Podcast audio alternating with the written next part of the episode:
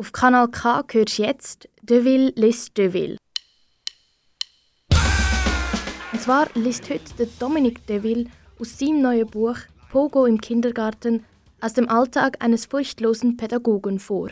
Jetzt folgt Episode 1 Das Vorwort.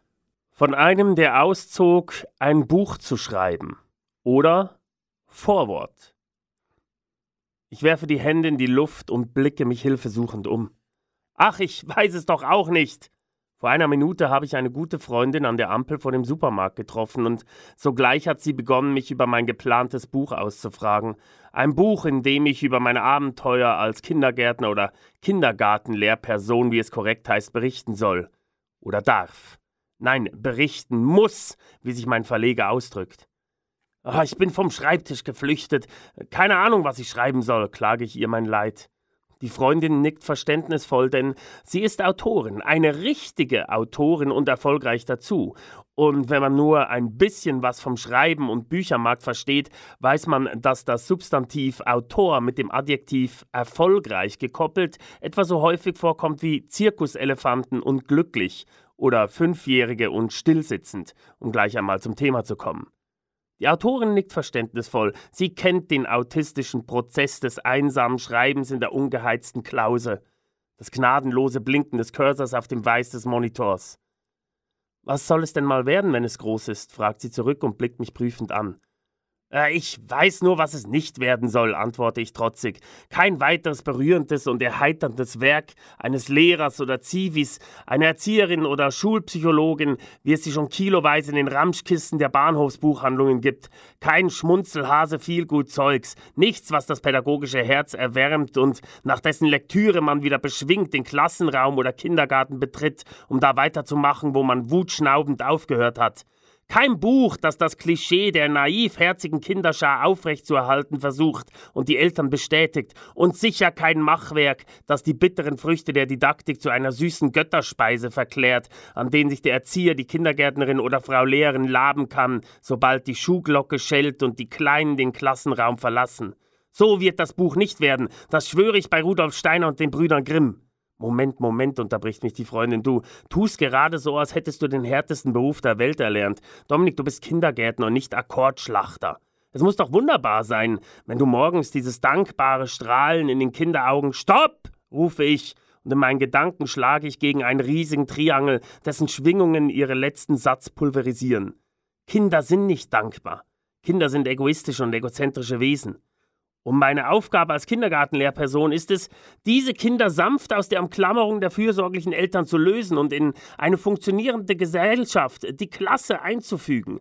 Eine Gesellschaft, eine Gemeinschaft, die wiederum aus 20 egoistischen und egozentrischen Wesen besteht. Ein brutales Stück Arbeit. Da gibt es kein dankbares Strahlen, sondern höchstens ein unheimliches Lauern in den Augen der Kinder zu entdecken. Ich habe mich in Rage geredet, raufe mir die Haare und schwinge den leeren Einkaufskorb wie eine steinzeitliche Keule über dem Kopf. Passanten recken bereits den Hals, was meiner Gesprächspartnerin sichtlich unangenehm ist. Trotzdem fahre ich leidenschaftlich fort, während von irgendwoher eine Fanfare zu einem Crescendo ansetzt. Mein Buch soll mit genau diesen Vorurteilen aufräumen. Es wird knallharte Fakten aus dem reichen Erfahrungsschatz gelebter und durchlittener Pädagogik liefern. Nicht einfach Lesebuch, sondern Nachschlagewerk soll es sein. Nicht nur Geschichten, welche den Geruch von Turnhallenböden atmen, sondern auch Tipps und Tricks, um im täglichen Klassenkampf zu bestehen. Abgeschmeckt mit einer tüchtigen Prise Punkrock und abgerundet durch maßlose Übertreibungen infolge verdrängter Erinnerungen.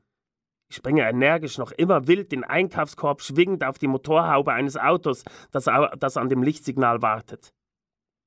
Das erboste Hupen seines Besitzers geht jedoch im Jubel der Umstehenden gnadenlos unter, als ich zum finalen Teil meiner Brandrede ansetze.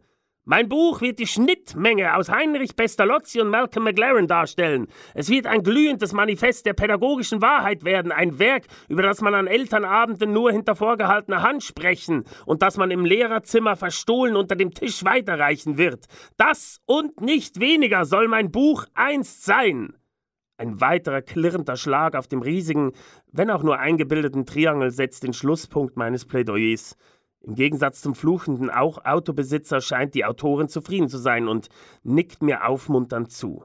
Na also, Schreib doch das genau so in dein Vorwort und beginn dann das erste Kapitel mit Unbarmherzig rückt der Minutenzeiger nach vorn. Ich sehe sie verständnisvoll an. Unbarmherzig? Minutenzeiger? Sie zwinkert mir verschwörisch zu. Glaub mir, Dominik, nach diesem Anfang wird kein Leser dein Buch zur Seite legen können. Aber ich muss ein Buch über den Kindergarten schreiben und kein Thriller. Sie legt mir die Hand auf die Schulter und senkt die Stimme. Warum versuchst du nicht beides zusammenzubringen? Ich möchte zuerst widersprechen, doch dann trifft mich die Erleuchtung wie der Blitz. Ohne ein Wort des Abschieds drehe ich mich auf dem Absatz um und eile nach Hause, zurück an den Schreibtisch. Das wär's mit dem Dominique Deville und seinem neuen Buch Pogo im Kindergarten aus dem Alltag eines furchtlosen Pädagogen. Das Buch ist im Kiwi Verlag rausgekommen und im Buchhandel erhältlich. Alle Episoden findest du online als Podcasts auf kanalk.ch. Dominik Deville, ein Name, den ihr kennt, auf meinem Kanal, wo keine Sau interessiert. Kanal K.